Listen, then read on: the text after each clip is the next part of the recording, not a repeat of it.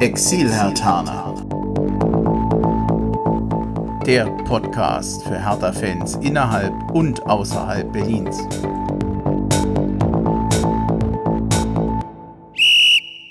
Hallo Hertha-Fans in Berlin, in Brandenburg und weiter weg. Also, hallo Exil-Hertaner. Ich begrüße euch zu einer neuen Folge des Exil-Hertaner Podcasts. An den Mikros sind heute der Diego in Rosenheim. Grüß dich, Diego. Hallo, grüß dich. Ja, und meine Wenigkeit, ich bin Bremchen und begleite euch heute natürlich auch durch die Folge. Diego, vorab, ehe wir dich vorstellen und über Hertha quatschen. Bist du gesund? Bist du fit? Kannst und darfst du eigentlich im Moment arbeiten? Ist ja im Moment nicht ganz einfach. Bin gesund, bin fit, äh, arbeite bereits seit fünf Wochen, also es war die letzte Woche, die fünfte Woche im Homeoffice. Insofern, ja, ich kann arbeiten und habe auch viel zu tun trotz der aktuellen Situation oder gerade deswegen. Ja, du bist ja in Rosenheim, also in Bayern. Ich glaube, ihr dürft, dürft überhaupt vor die Tür. Ich glaube, da ein bisschen strenger.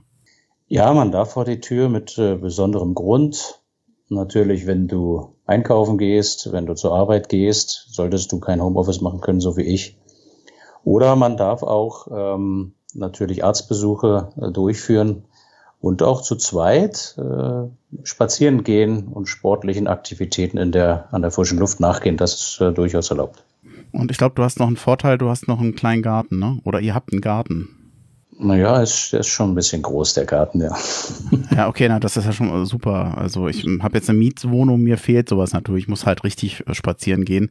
Meine Eltern haben einen Garten, die können sich da eher aufhalten, ohne jemanden zu stören und sind da ein bisschen freier.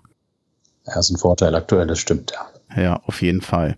Ja, du kennst es ja. Wir haben immer so einen schönen Selbstvorstellungsteil. Wenn du möchtest, kannst ja mal ein bisschen von dir erzählen, dass du Hertha-Fan bist. Man kann es ahnen, deswegen bist du ja unter anderem auch mit dabei heute. Aber wo bist du dann geboren? Wo bist du aufgewachsen? Und wie bist du Hertha-Fan geworden? Was hast du mit Hertha zu tun? Ja, ich bin in Berlin geboren, auch wenn mein Name das nicht äh, gleich so schließen lässt.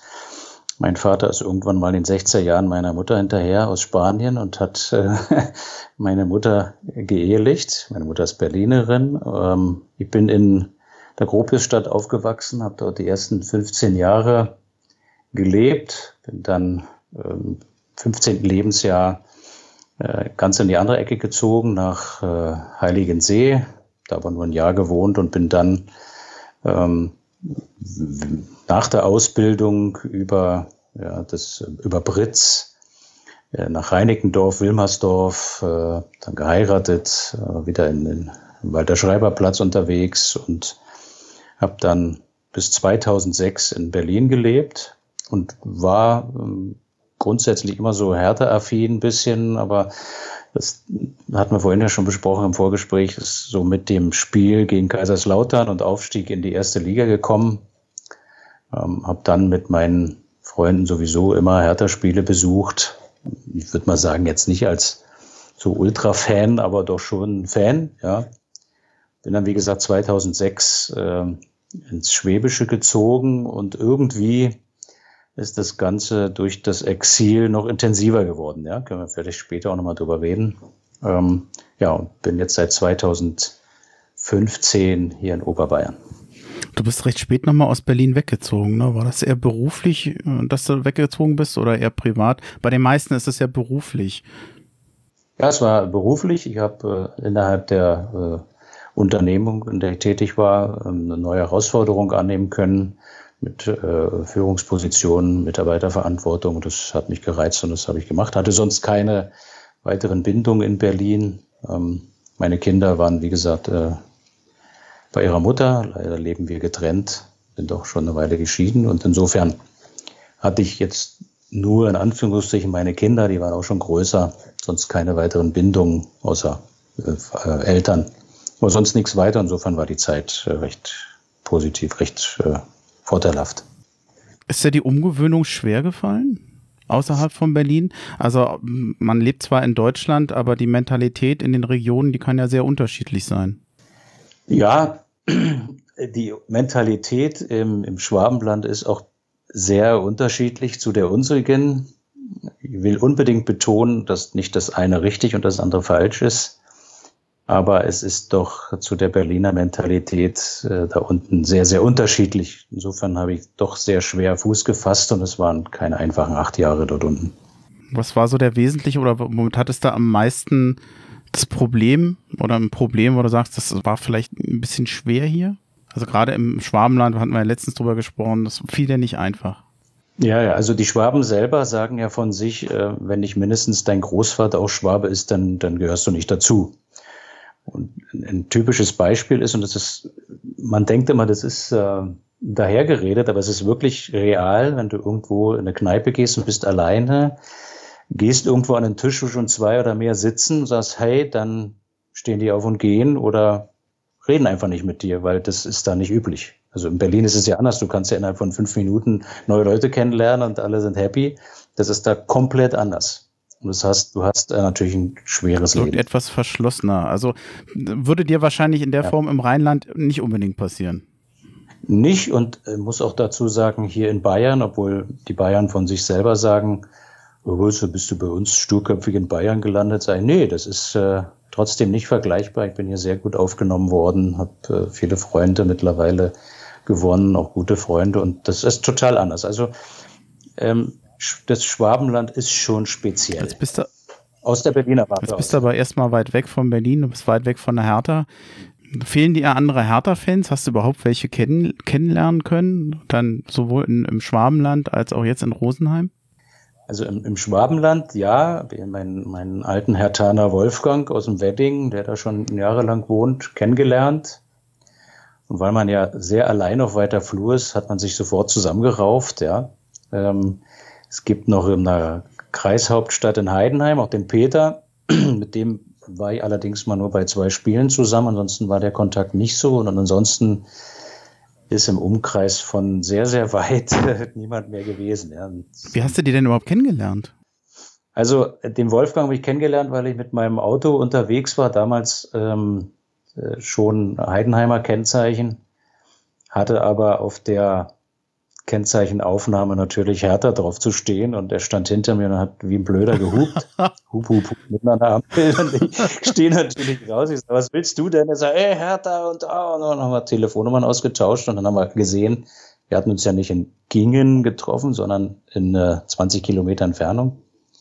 Dass wir eigentlich gar nicht so weit weg voneinander wohnen und fortan haben wir angefangen, Hertha-Spiele zu schauen bei ihm oder auch in der Kneipe, wo wir dann mehrere Bildschirme waren und wir zu zweit auf den Hertha-Bildschirm geguckt haben und alle anderen haben natürlich was anderes Habe ich das falsch in Erinnerung? Hattest du nicht mal erzählt, dass der sogar wie so eine Art Hertha-Keller oder wie so ein Hertha-Raum sich eingerichtet hatte?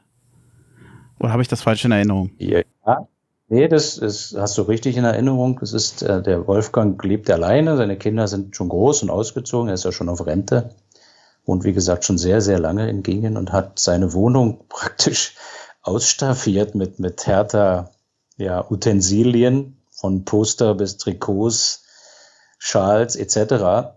Und da dachte ich schon, meine Güte, das ist aber viel. Ähm, dann hat er mich mal in seinen Keller gelotst und das ist äh, wirklich, wie soll ich sagen, eine, eine äh, historische Schatzkammer. Ja? Also die, die BZ-Zeitungsartikel über Härte an der Wand gepflastert, ähm, hat äh, sogar eine Fahne, ich weiß gar nicht, ob ich es erzählen darf, mal in den frühen weiß ich nicht, ob es noch 70er oder 80er Jahre waren, eine Berlin-Flagge aus dem Olympiastadion mitgehen lassen, die jetzt in seinem Keller hängt. Ja, ich weiß gar nicht, ob ich das erzählen darf.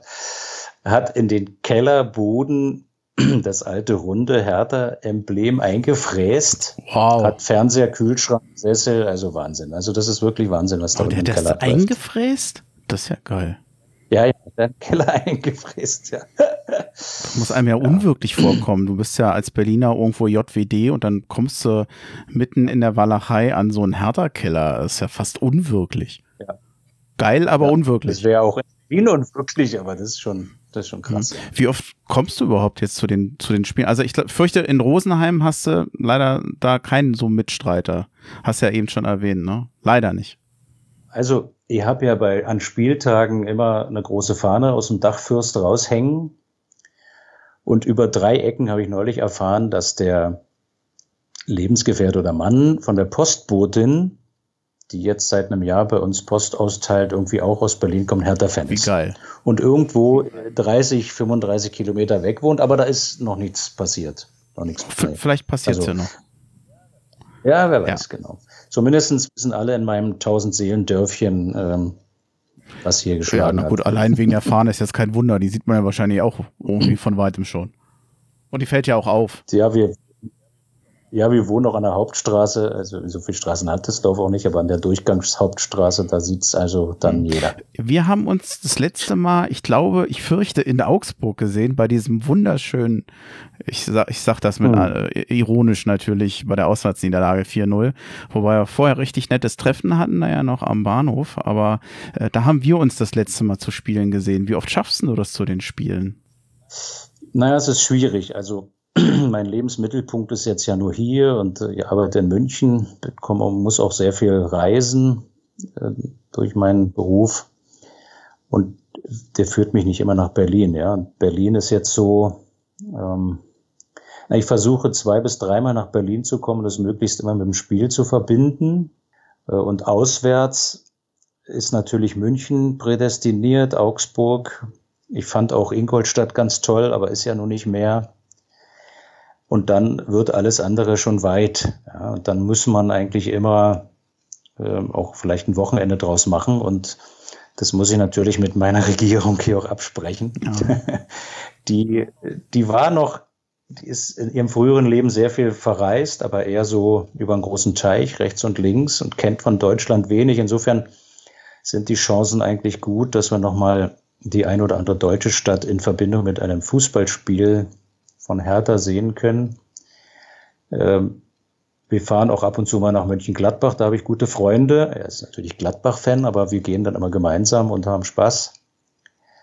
Ja, und ansonsten wird es schwierig, ja. Wenn Hertha vielleicht internationaler spielen würde, Stichwort Salzburg, keine Ahnung, Italien, dann wäre es von mir nicht Wie so weit. Wie fährst du zu den Spielen? Auto, Bahn, Zug? Ja, Zug, Bahn oder Zug ist auch geil. Bus meine ich natürlich. Nee. Bahn und Zug ist irgendwie sehr ähnlich. Also, ja, Keiner hat es gemerkt. Also ich ähm, bin passionierter Bahnfahrer. Ja. Ja. Weil es günstiger ist oder?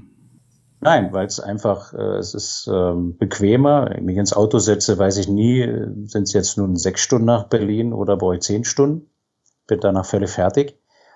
Ja, in, in Flieger passe ich mittlerweile gar nicht mehr rein, weil die Sitzreihen immer enger werden und für mich ist das einfach, ja, ohne Witz, oder ich werde immer dicker. Nicht wirklich.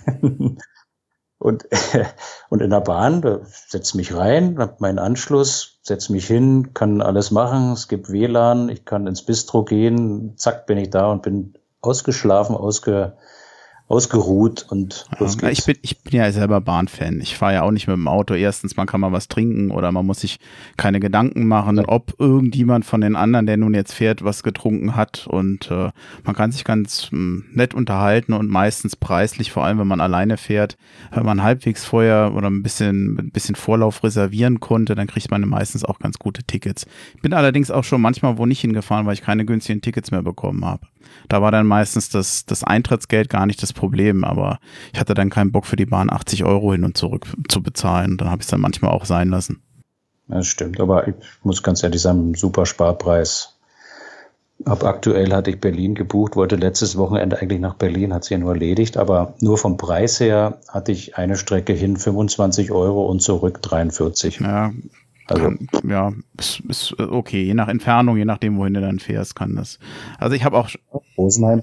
Achso, Rosenheim, Berlin jetzt, Entschuldigung. Ich hab, dann habe ich nicht richtig zugehört. Ja, ja, ja. nee, kannst du nicht meckern. Gab es ein besonderes Spiel von, für dich mit, mit Hertha? Du hast das eben, das Kaiserslautern hatten wir eben schon mal erwähnt. Es, es klang schon durch. Dein Lieblingsspiel. Ja. Absolut. Mein, mein Lieblingsspiel mh, hm, hat für mich irgendwie die Bedeutung von, äh, wie auch die Medien damals geschrieben haben, Hertha ist wieder da oder Hertha ist wieder auferstanden oder dergleichen, ja. Und, ähm, Kaiserslautern, ähm, du hast mich vorhin daran erinnert, 2 zu 0 gewonnen zu Hause, ausverkauft. Und dann sage ich immer, wir haben gegen den Meister des Folgejahrs gewonnen, ja, weil Kaiserslautern hat ja den berühmt-berüchtigten Durchmarsch die Folgesaison gemacht mit dem Otto Rehagel. Und da kann man ja sagen, ja, wir haben gegen den Meister gewonnen und sind mit denen zusammen aufgestiegen und fortan war für mich ähm, Hertha wieder im Fokus. Erste oder zweite Liga, das ist äh, ja. Na, also man hieß ja immer der schlafende Riese und äh, aus dem Dornröschen-Schlaf erwacht. So war es ja auch, weil ja mehr oder weniger Hertha in den 80er Jahren und bis 1997 praktisch nicht mehr, nicht mehr auftauchte. Vor allem nicht in der ersten Liga und wenn, dann stiegen sie gleich wieder ab. Also Hertha war ja wirklich buchstäblich weg vom Fenster über lange Zeit. Ja. Hast du, hast du noch ein, ein Spiel, an was du dich besonders ungern daran erinnerst? Ja, was du schon gesagt hast, das letzte Spiel gegen Augsburg, das war ja also absolute Katastrophe. Ja, aber okay, das ist ja jetzt noch gar nicht so lange. Wann war das? Was war? Ähm, muss ich direkt mal überlegen. Letzten Herbst, kann, November kann das gewesen sein, ne? Kann schon sein, ja. Ja, ja. Ich, ach so, ja, nee, das war ja dann, dadurch ist ja dann äh, Czovic gegangen, dann kam Klinsmann.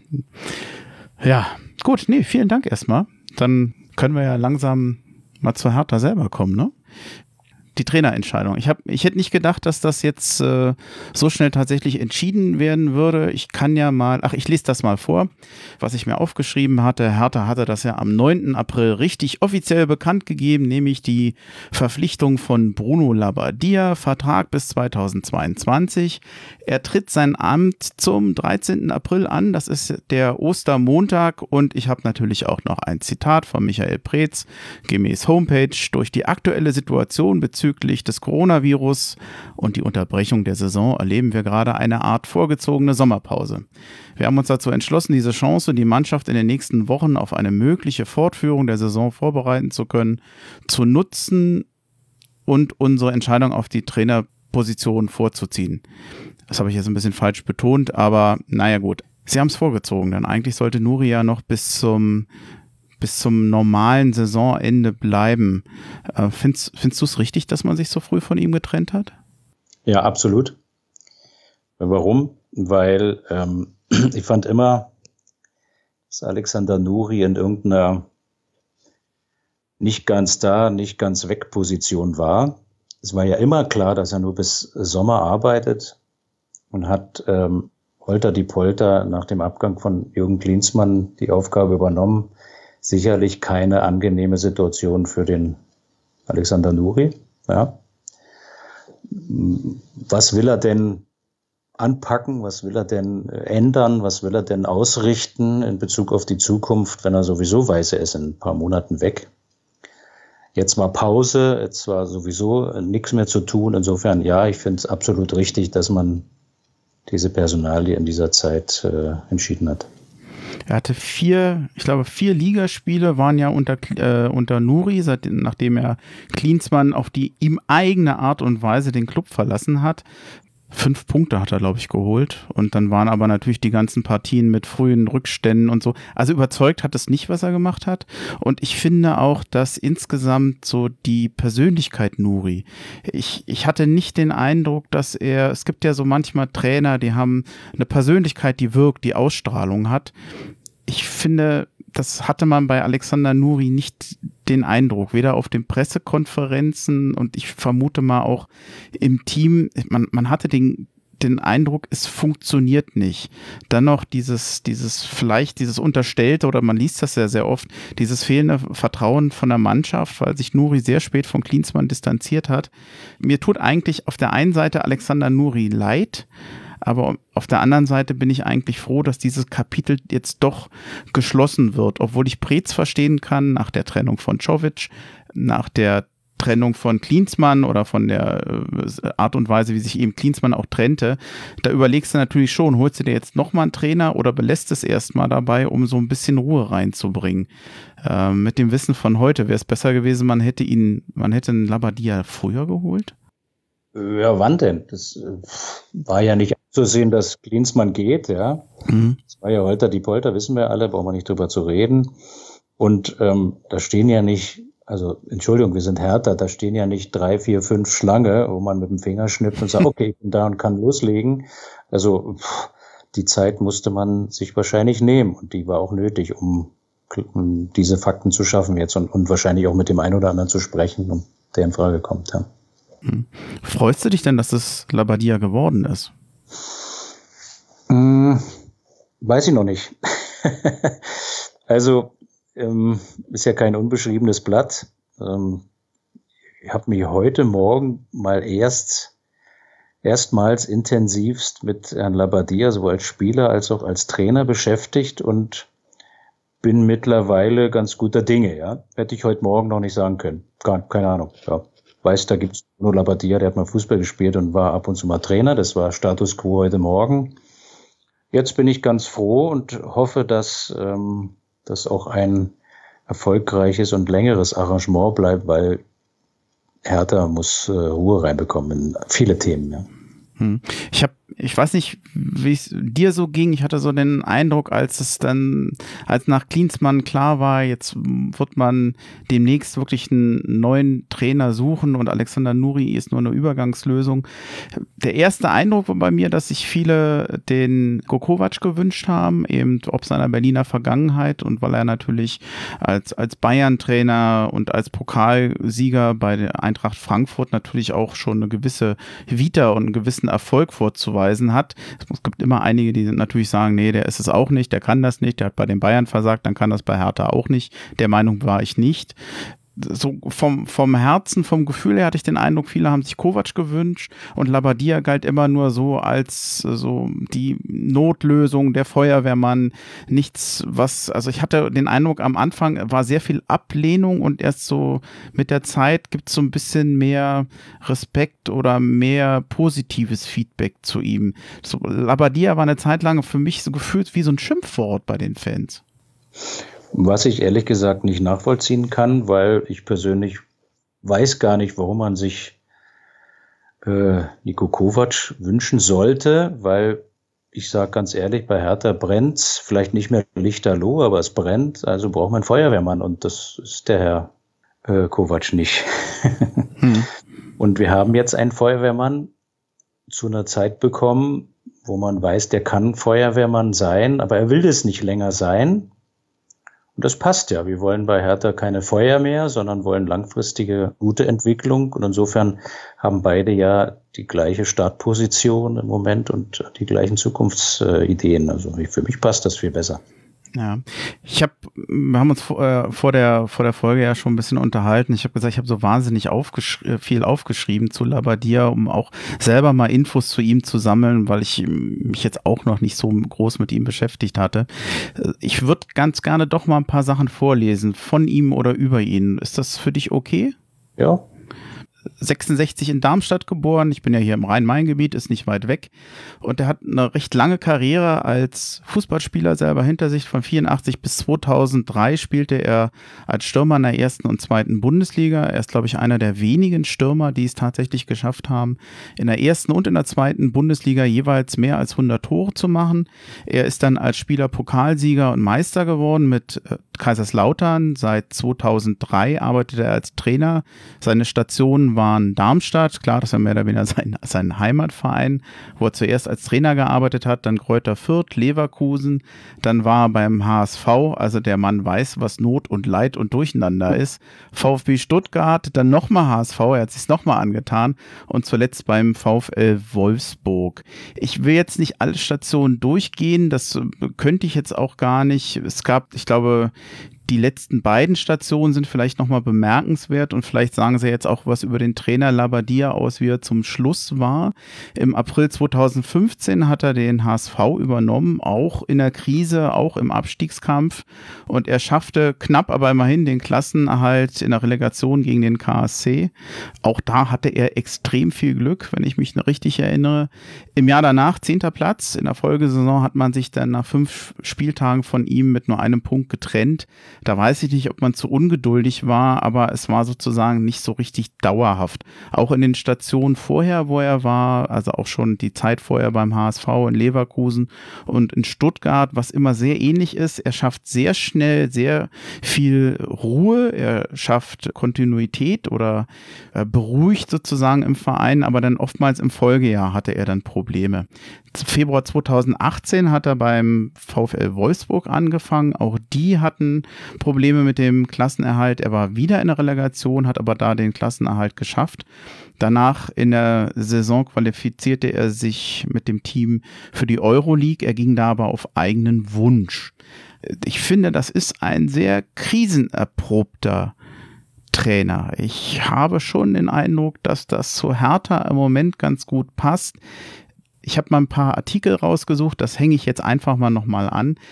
Und ich war sehr erstaunt, wie positiv eigentlich inzwischen Bruno Labbadia in der Presse beschrieben wird und dass eigentlich dieses Feuerwehrmann-Image, was man ihm früher so angehängt hat, heute sehr differenzierter und auch eigentlich insgesamt viel, viel positiver gesehen wird. Es gab einen sehr schönen Artikel in der FAZ, den hänge ich mit an die Folge ran. Und ähm, da steht so sinngemäß, dass sein Ruf begleitet wird, seine Arbeit akribisch, ehrgeizig und schnörkellos nachzugehen.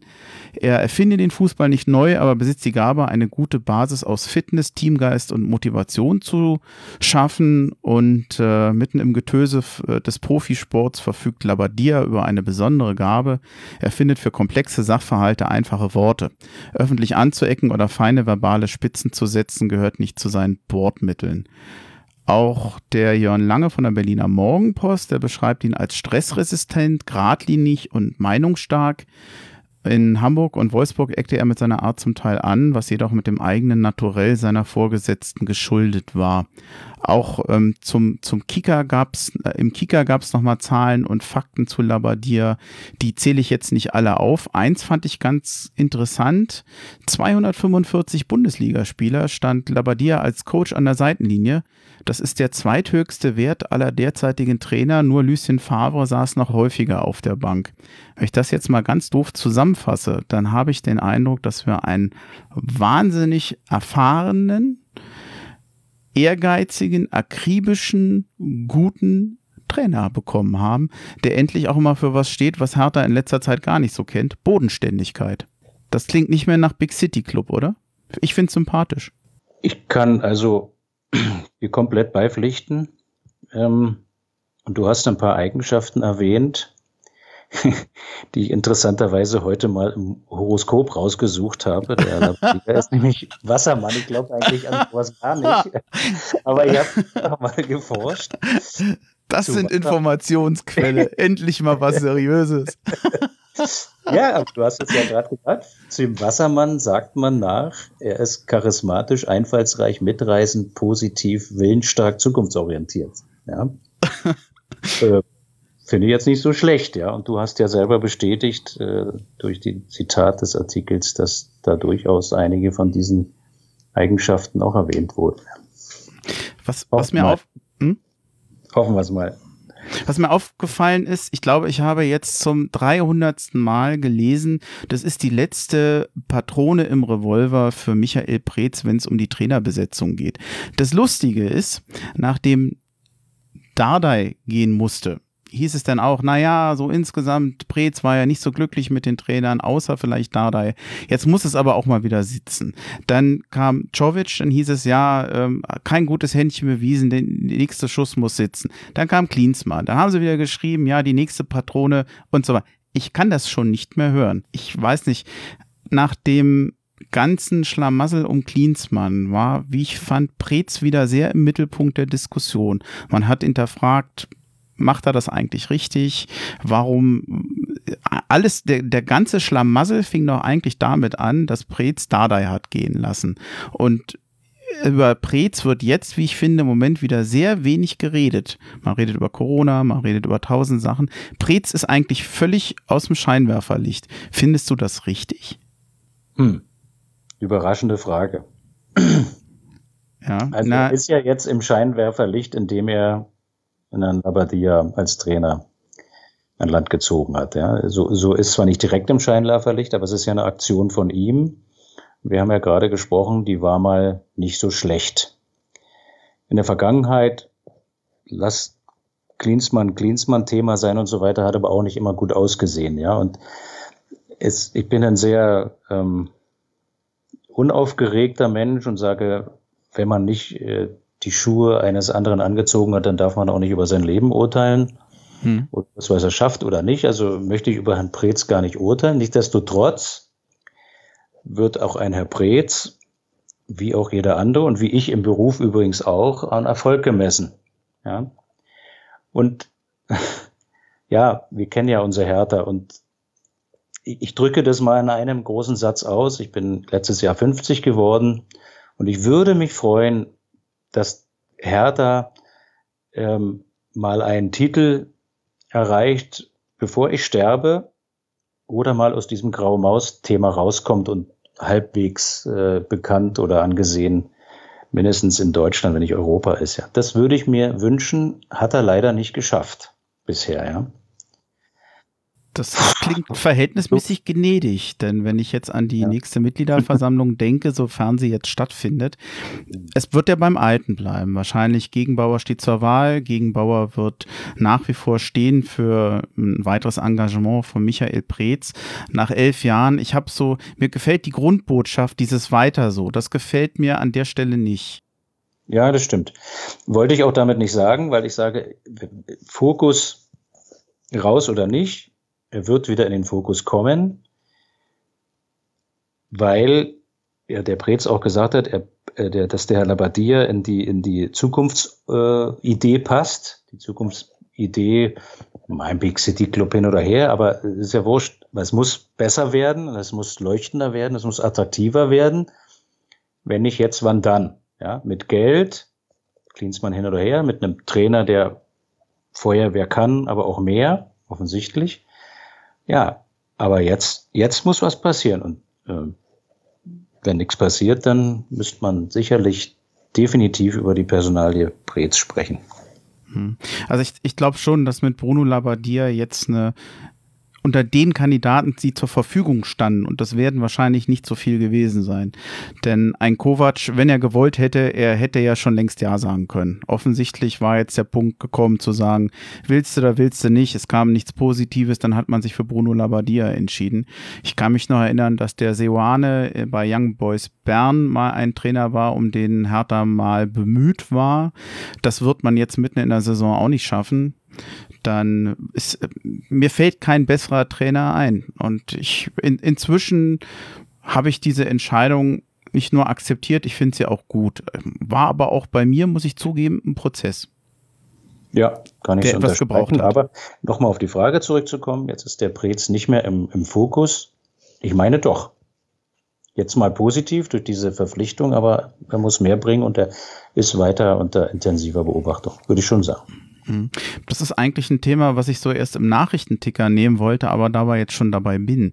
Äh, es hieß ja zuletzt, dass Arne Friedrich eventuell bei Hertha BSC der Posten eines Sportdirektors angeboten werden soll. Wir wissen beide nicht, was genau das heißt in der absoluten Aufgabenteilung. Ich es ist schwierig darüber zu reden, wenn man jetzt wieder weiß, was heißt das jetzt für die Einzelnen? Gibt Michael Preetz damit Macht ab? Teilen die sich Macht? Ich habe eigentlich ganz viele Fragen zu dem Thema und kann sehr wenig lösen. Ich kann bis heute nicht mal richtig sagen, was Arne Friedrich da wirklich tut. Ich kann nicht sagen, ob Arne Friedrich für diese Aufgabe überhaupt geeignet ist, denn der ist ja selber Novize. Ob der das kann oder nicht, wird sich erst später rausstellen. Hast du ein Gefühl für so eine, für, für die Causa oder für Arne Friedrich, dass der da mehr eingebunden wird oder geht's dir wie, wie mir auch? Also hast, hast du eine Meinung dazu? Sorry, eine doofe Frage. nee, absolut. Ähm, grundsätzlich habe ich noch nie verstanden, nicht nur bezüglich Hertha, sondern sowieso noch nie, was ist überhaupt ein Sportdirektor, was sind seine Aufgaben, was tut er eigentlich? Habe ich noch nie verstanden. Ja? Beim FC Bayern verstehe ich das nicht, ich verstehe es bei Hertha nicht, verstehe es sonst nicht. Weil meine fußballerische Auffassung ist, dass ähm, der Trainer bei Neuverpflichtungen mitzureden hat, das ist sein Kader und er muss ihn daraus formen und vielleicht noch der Geschäftsführer abnickt und das Geld zur Verfügung stellt, wozu brauche ich einen Sportdirektor? Was soll der? Habe ich noch nie verstanden, werde ich nicht verstehen. Unabhängig davon finde ich Arne Friedrich einen tollen Menschen, tollen Fußballer, sympathisch. Ja, kann bei Hertha sicherlich was bewegen. Ob er nun Sportdirektor ist oder Zeugwart oder Lattenputzer, ist mir eigentlich egal, ob er kann Hertha was bewegen. Ja.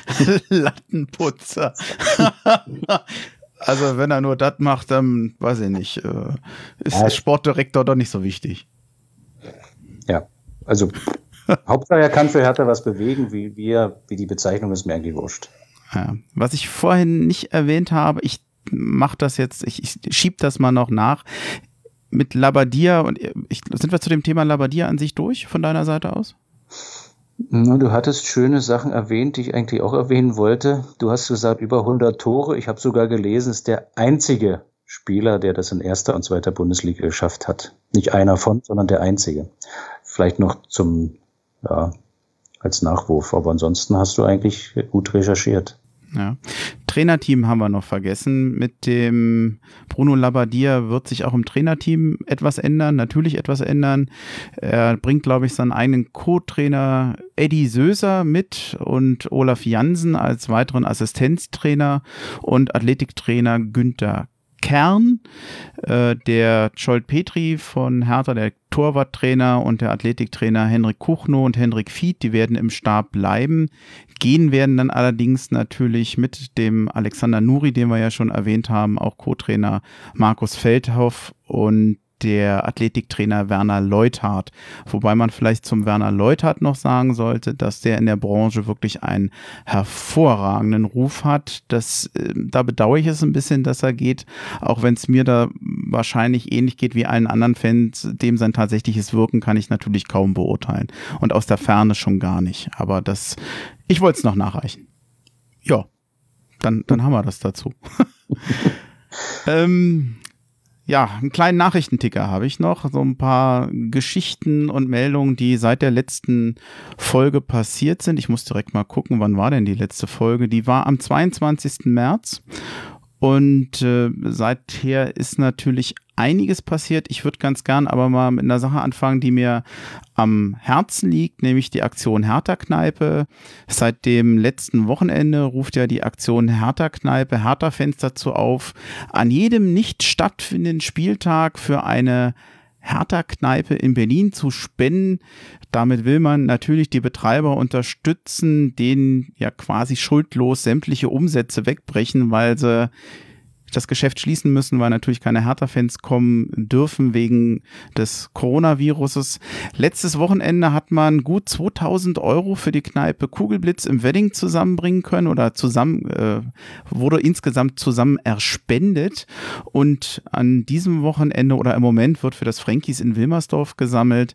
Ja, meine Bitte an euch, äh, macht da ruhig mit. Jede kleine Spende, die aus der Hertha-Familie, die hilft. Links zur Homepage äh, von der Aktion, die werde ich natürlich auch an die Folge mit ranhängen. Ja, jetzt kommt's, Diego, die Fangfrage. Hast du schon gespendet? Der war gemein.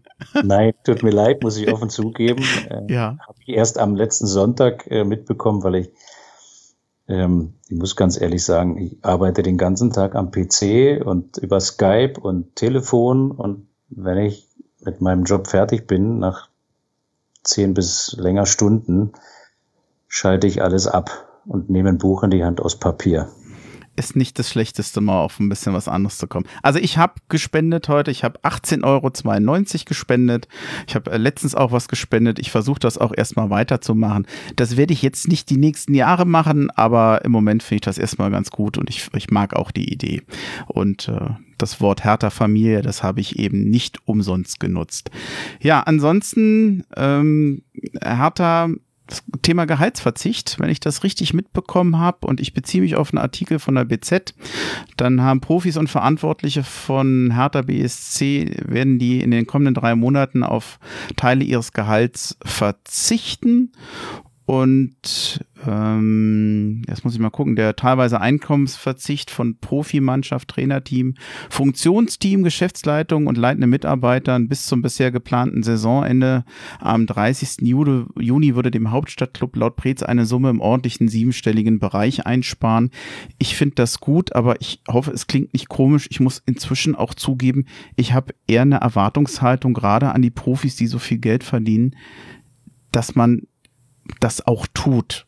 Ähm, Diego, ich, klingt das komisch von mir? Kann man sowas nicht erwarten oder teilst du das? Ja und nein. Also absolut richtig, dass man es von Profifußballern, die gut, gut und normal im Profibusiness verdienen. Es gibt vielleicht auch bestimmt Teile vom Profikader, die ähm, wie jeder Angestellte auch verdienen oder nicht oder besser, aber nicht so gut wie jetzt, äh, sage ich mal, keine Millionen auf dem Konto haben. Aber ich sage mal grundsätzlich, der Profifußballer verdient auch bei Hertha extrem viel im Vergleich zu Otto Normal ähm, Verbraucher, vielleicht nicht sagen Otto Normalverdiener, ja. Und ich frage mich generell schon immer, seitdem diese Summen im Profifußball, nicht nur im deutschen Profifußball, hier Runden machen, was machen Menschen mit so viel Geld? Ja. Und ja, aufgrund dieser Einstellung, die ich gerade gesagt habe, gerade erwähnt habe, ja, fast für mich auch eine Erwartungshaltung, dass man von diesem vielen Geld über mehrere Jahre verdient, auch was geben kann, in welcher Form auch immer. Ach du, ich denke mal, je mehr die Leute verdienen, umso höher werden die Ansprüche, dann gibst du halt mehr aus. Das geht immer. Ich habe noch nie jemanden gehört, der sehr viel verdient, der sagt, oh, ich weiß gar nicht, wohin mit dem Geld. Wird dann nee. halt verjubelt. Krass, kaufst du halt teure ja. Autos, noch mehr Häuser, dickeres Auto, keine Ahnung. Ja, aber du weißt, wovon ich rede. Ja, ja, es ist natürlich nicht notwendig. Also deine Grundbedürfnisse kannst du mit Sicherheit mit einer Million Euro auf jeden Fall decken. Da bin ich mir sicher. Durchaus, ja. Ja. Letzte Nachricht vielleicht noch. Paul Dardai bleibt härter erhalten. Das letztens hatte Michael Preetz das gegenüber der Bild nochmal bestätigt. Viele haben das angezweifelt und nicht geglaubt, dass er zurückkommt, aber er wird wohl als Jugendtrainer wieder arbeiten. Ich freue mich drüber. Ich weiß gar nicht warum. Ich hätte mich, man hätte, könnte sich ja auch für ihn freuen, wenn er irgendwo anders einen gut bezahlten, gut dotierten Job bekommt, aber irgendwie, ich weiß nicht. Ich hänge ja dann doch mit dem Herz an dem Paul Dardai und finde es eigentlich schön, dass er dem, dass er einfach bei Hertha bleibt der Gedanke, dass er doch woanders mal hingeht, ich fände ihn heute noch komisch. das ist eigentlich merkwürdig. Tick ich nicht ganz richtig? Nein, absolut. Ich finde es insofern gut, mal anders betrachtet. Ähm, ich habe auch äh, des Öfteren beruflich in Ungarn zu tun. Und ich finde die Verbindung äh, Gabor Kirai Pardadei äh, insofern gut, als egal wo ich hinkomme, Hertha, man sagt, Hertha, wo wäre ja, ah ja, Hertha. In Ungarn kommen in Hertha, ja, Hertha, alle kennen Hertha, alle sind begeistert, ähm, finde ich gut. Und mhm. ja, kann ich unterstreichen und ich finde es auch gut, dass Paul Dardai bleibt. Auch deswegen, was ich gerade erwähnt habe, ja. Jetzt haben wir in der Bundesliga erstmal Bundesliga-Pause. Die ganzen Spiele, die können im Moment nicht stattfinden. Offiziell sind sie ja verschoben werden, man, worden. Man plant Geisterspiele. Äh, ich muss nochmal nachgucken, bis wann haben sie es jetzt wieder verschoben? Bis zum 30. April erstmal. Spielpause der Bundesliga. Und es gibt Pläne, dass die DFL hofft, dass man im Mai die noch ausstehenden Spieltage in Form von Geisterspielen nachholen kann. Hintergedanke ist natürlich, dass man vor allem Fernsehgelder ausbezahlt bekommen haben. Geld, was viele Clubs dringend brauchen. Angeblich will die DFL nur noch 239 Menschen ins Stadion lassen und davon nur noch 126 Personen in den Innenraum, wobei ich immer nicht weiß, was ich von diesem nur halten soll, weil im Moment darf man sich nicht mal zu dritt treffen. Was, was hältst du von diesen Plänen von der DFL, das erstmal weiterzuspielen, Geisterspiele zu machen? Wie realistisch ist denn das für dich? Also ich finde Geisterspiele gut weil zumindestens dann Fußball stattfindet. Und ich muss ganz ehrlich sagen, mir fehlt was in der Zeit, wie auch immer in Sommer- und Winterpause mir was fehlt. Und ich komme irgendwie so wie Sommerpause vor und eigentlich doch nicht. Ich würde es begrüßen. Zumindestens kann ich dann Fußball am Fernseher sehen. Ich komme ja eh selten ins Stadion, also mir, mir fehlt da nix. Ähm, wo gleich zum nächsten Thema komme, 239 Menschen im Stadion. Ich weiß nicht, ich würde nicht hingehen, weil was soll das, ja. Außer ich bin Reporter oder, oder Kameramann oder gehört zum Stab, aber das halte ich für Unfug. Aber Geisterspiele ja. Und ich sage dir auch den Grund, weil ähm, gerade in den aktuellen Zeiten ist man doch sehr mit dem Beruf beschäftigt. Man ist vielleicht sogar auch äh, allein zu Hause. Ich habe jetzt Glück, wir sind zu dritt, aber trotzdem, äh, das ist mal auch eine gute Ablenkung. Und ich glaube, auch in, gerade in solchen Zeiten braucht der Mensch auch äh, Spiele, Brot und Spiele, ja. Hm. Ja. Ich glaube, die 239 Leute, die da genannt sind, das sind glaube ich, auch Techniker äh, rund, rund um das Spiel, Steph und so. Also ich glaube, das, das sind keine Zuschauer. Das ja, ist das sozusagen Kameramänner und alles, was da noch dazugehört. Aber das sind ja immer noch viele Leute. Ja. Wir hatten den Tag darüber schon mal diskutiert. Du hattest ja, mm, du hast es ja jetzt angedeutet, eigentlich schon mal gesagt, na ja, du findest eigentlich die Ablenkung, dass man Fußball gucken kann, ganz gut. Was mich immer so ein bisschen stört ist, ja, ich, das kann tatsächlich sein, dass das so eine, eine willkommene Ablenkung ist. Aber ich frage mich, warum wird der Fußball da so bevorzugt? Also warum dürfen sich da ja alleine schon auf dem Platz 22 Leute treffen und du darfst dich jenseits des Platzes nicht mal zu dritt sehen? Ist, ist Fußball denn wirklich so wichtig? Man könnte ja auch sagen, unterhalten tun auch Theaters, Theater und Kinos. Warum überträgt man die nicht oder warum gibt man denen nicht eine Ausnahme, damit die Leute eine Ablenkung haben? Tut man ja, kann man vielleicht auch nicht ganz vergleichen, aber es gibt äh, Theateraufführungen äh, online, es gibt äh, Kabarett online, es gibt äh, andere diverse Veranstaltungen, Konzerte online, halt ohne Publikum, aber dann zum Sehen. Also ich würde mal sagen, aktuell ist der Fußball eher hinten an, was das anbelangt.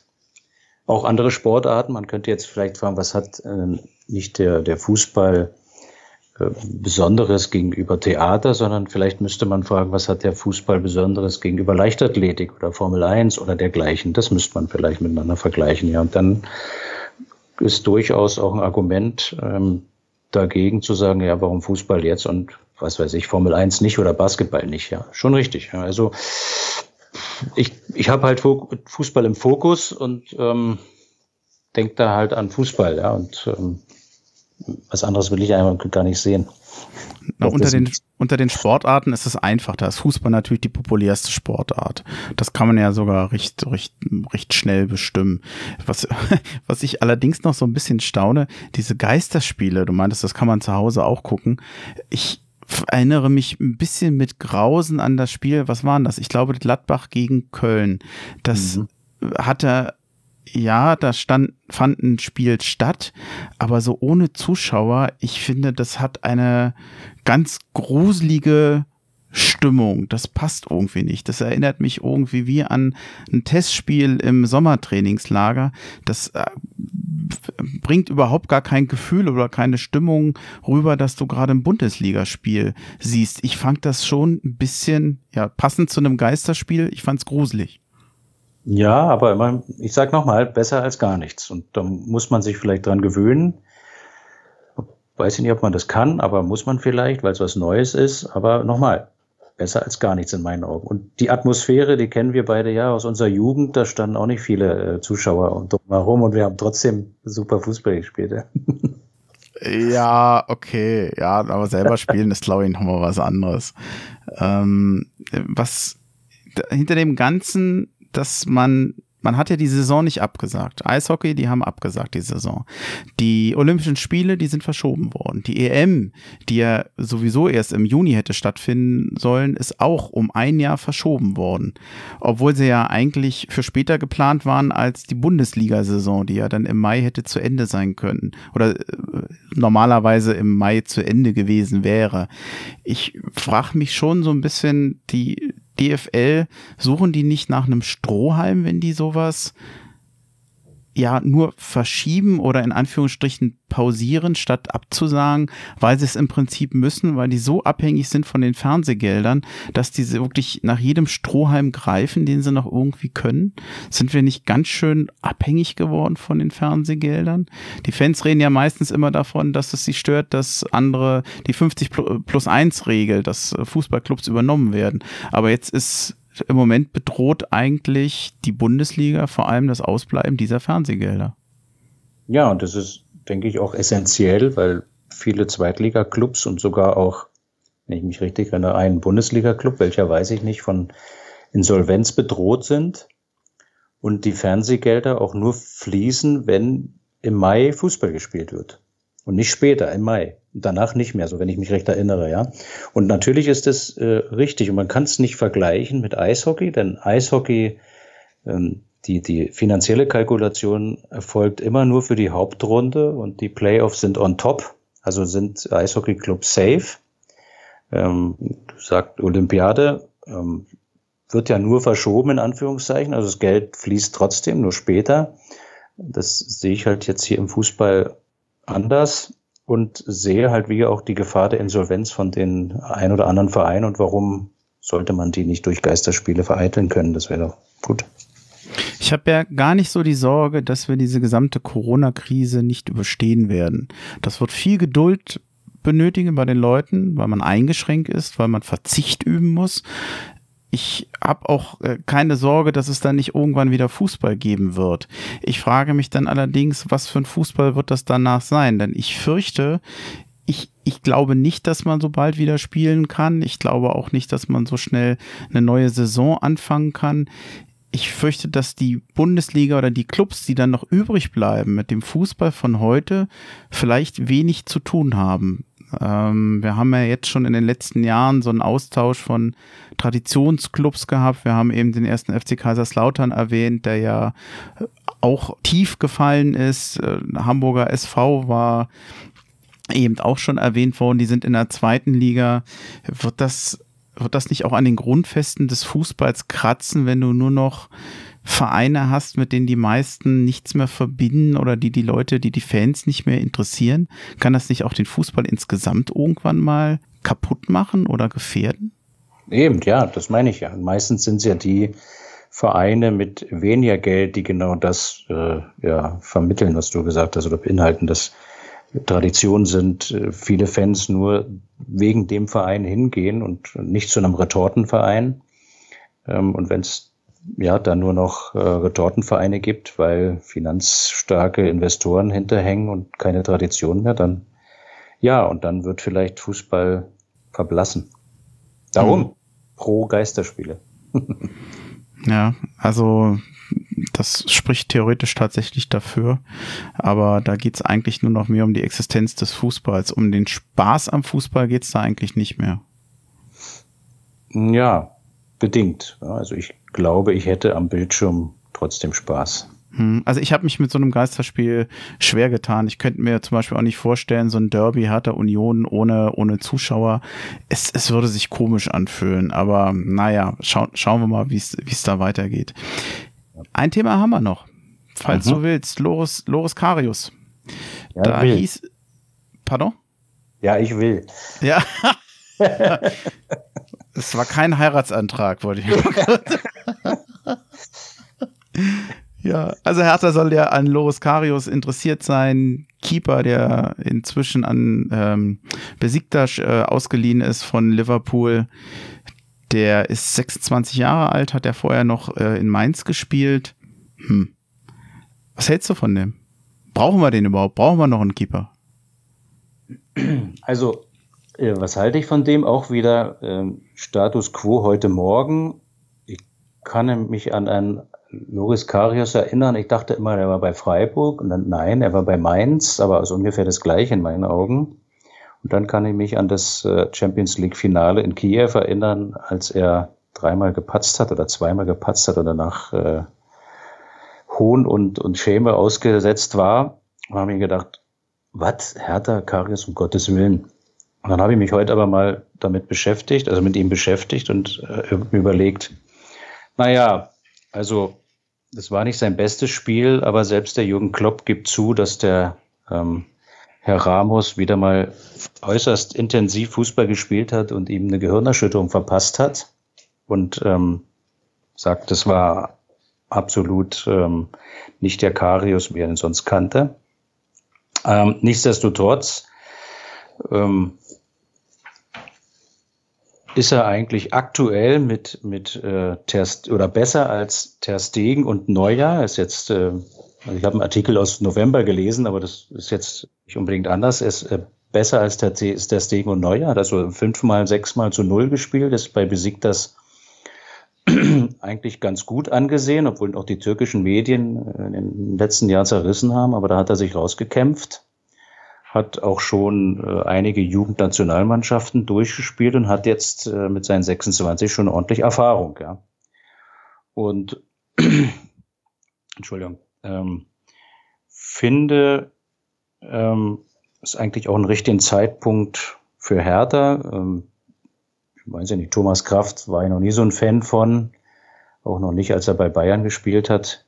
Ähm, Rune Jahrstein fand ich super letzte Saison, auch gerade in Schladming, da ist er mir begegnet, da ist er super Kerl und super und klasse und toll. Und jetzt plötzlich dieses Jahr, als ob irgendeiner einen Schalter umgedreht hat und schwupp war der Rune Jahrstein hinten absolut unsicher. Ich weiß nicht, was passiert ist, keine Ahnung. Sind sie beide nicht mehr die Jüngsten? Der Vertrag von Kraft läuft aus, der vom Karius übrigens auch. Insofern passt es eigentlich ganz gut. Ja, wir brauchen einen neuen, bin ich der Meinung. Einer, der da hinten, wenn wir, weiß nicht, wenn wir mal Big City Club werden, auch das verkörpern kann oder ähnliches, keine Ahnung. Und vor allen Dingen, er ist ja ausgeliehen an Besiktas und ist eigentlich bei Liverpool. Bei Liverpool hat er absolut keinen Platz. Die haben momentan vier Torwarte von à la Couleur und ähm, die brauchen den eigentlich nicht. Ich, mein Gedanke ist so ein bisschen anders. Ich überlege einfach, was für, für Keeper haben wir jetzt und ist das ein Torwart, der härter verstärken kann? Wir haben ja im Moment noch den Dennis Schmarsch und es ist äh, gut wahrscheinlich, dass Nils Körber nach seiner Laie zurückkommen kann. Dann hätten wir mit Jahrstein, Schmarsch und Körber mit Sicherheit drei Keeper, bei denen meines Erachtens keiner besser ist als Karius bestenfalls Jahrstein gleichwertig und äh, auf jeden Fall hätten wir dann zwei, zwei gute Keeper und wer ist dann wer dann der bessere nachher ist, Jahrstein oder Karius, da mache ich mir jetzt nicht so die Sorgen. Ich habe finde Karius korrekt, dass man sich einfach als Ersatz jetzt auch für Kraft umschaut, dass man sagt, ich möchte hier einen Spieler haben, der internationale Erfahrung hat oder besser gesagt einen Keeper haben, der internationale Erfahrung hat. Ich meine, der hat zwei Jahre in Liverpool gespielt. Das ist jetzt mit Sicherheit keine schlechte Adresse und auch die Zeit in Mainz. Er war ja vier Jahre da war ja eine Zeit und eine Leistung, mit der er sich für Liverpool empfohlen hat. Auch das ist ja für mich, spricht eher für ihn. Da würde ich jetzt dieses Champions League Finale jetzt nicht als alleinigen Maßstab nehmen für Leistungsvermögen, zumal er da ja offensichtlich ob der Gehirnerschütterung hm, auch einfach ein bisschen Pech hatte an dem Tag, dass es nicht früher erkannt haben. Also ich würde das begrüßen, falls er käme. Ich mache mir allerdings mehr Sorgen ums Mittelfeld von Hertha BSC, weil ich auch wenn es nicht die beste Saison von Jahrstein war. Ich habe mir die alle Spiele ja nochmal angeguckt. Ich habe die jetzt nicht mehr genau im Kopf, aber es war vor allem in der Hinrunde. Da hat Jahrstein die meisten Spiele eher gerettet für Hertha BSC, als dass er ein entscheidender Faktor war, dass Hertha dadurch ein Spiel verloren hat. Eine Ausnahme in der Hinrunde vor allem war natürlich das Spiel in Augsburg. Da war dann, da hat er ein sehr schlechtes Bild abgegeben und auch in der Rückrunde ist er denn für seine Verhältnisse doch durch vermeintliche Fehler aufgefallen. Das, das stimmt schon, aber mehr Angst macht mir im Moment nach wie vor oder hat mir bis zum Schluss eigentlich das spielerische Vermögen von Hertha im Mittelfeld Sorgen gemacht, wie sie quasi das Mittelfeld überbrücken, um nach vorne zu kommen. Das glaube ich, das wird für Hertha viel entscheidender sein. Allerdings wird Preetz der hat im Moment überhaupt gar keine Grundlage, auf dessen er Spieler sozusagen verpflichten kann. Erstens ist natürlich die Transferliste noch gar nicht offen. Er kann ja sowieso noch nicht Spieler verpflichten. Äh, es, ich bin sehr gespannt, wie das weitergeht, weil ich glaube, der hat, der arme Mann hat im Moment überhaupt gar keine Planungsgrundlage. Ich habe echt keine Ahnung, was da noch auf uns zukommt. Oh, jetzt habe ich aber alle, alle Themen einmal abgegrast. Ja, Na, eins hast du noch nicht erwähnt. Äh, er muss ja eigentlich nach Berlin kommen, weil seine aktuelle Lebenspartnerin ist die äh, Sophia Tomalla und die wohnt ja in Berlin oder Potsdam. Ähm, also pff, passt eigentlich alles auch privat. Alles Gut, spricht Berlin. Aber spielen wir dadurch besser oder sind wir dadurch mehr in der Klatschpresse? Ähm, vielleicht beides. ja, mein Gott, ja, ist ja eine hübsche Frau, aber ja, ich weiß nicht. Also wer jetzt, ja, stimmt. Also wahrscheinlich sind wir nachher beides. Wenn wir besser spielen und mehr in der Klatschpresse sind. Ich würde es kaufen. Also ich habe die neulich mal beim Kurt Krömer erlebt. Er ist ja nun wirklich sehr frech mit seinem Mundwerk. Äh, da hat die dem gut Paroli geboten und hat mir gut gefallen. Also blöd ist die nicht. Nee, und für schüchtern habe ich sie allerdings auch nicht gehalten. Nee. Ich glaube, wir haben alle Themen durch. Also dafür, dass wir im Moment nicht mal Fußball spielen, haben wir ganz schön lange bei Hertha gesprochen. Ja, Gut so. Ja, ich äh, manchmal hatte ich den Eindruck, ich äh, habe dich zwar was gefragt, aber ich habe schon so viele Details vorher genannt. Ich hoffe, ich habe dir die Themen nicht allzu oft weggenommen. Du kannst jetzt ruhig Kritik an mir äußern.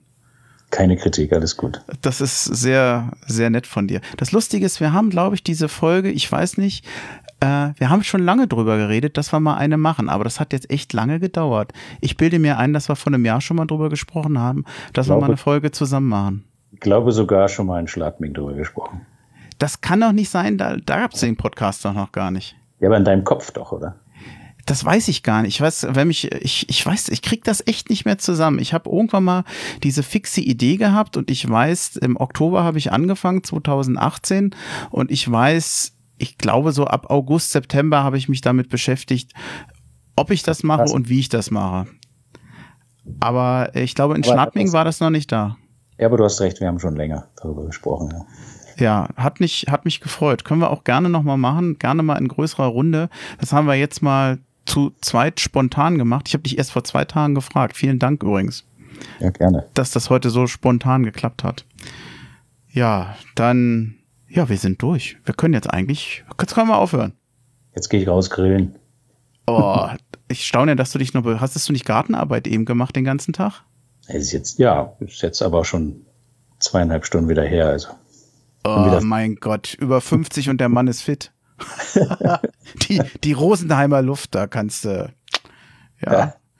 Sauerstoff pur. Ja, auf jeden Fall. Ich danke dir. Dann, dann war's das für heute und ich sage einfach mal nach Rosenheim. Hau he. Hau he nach äh, Frankfurt.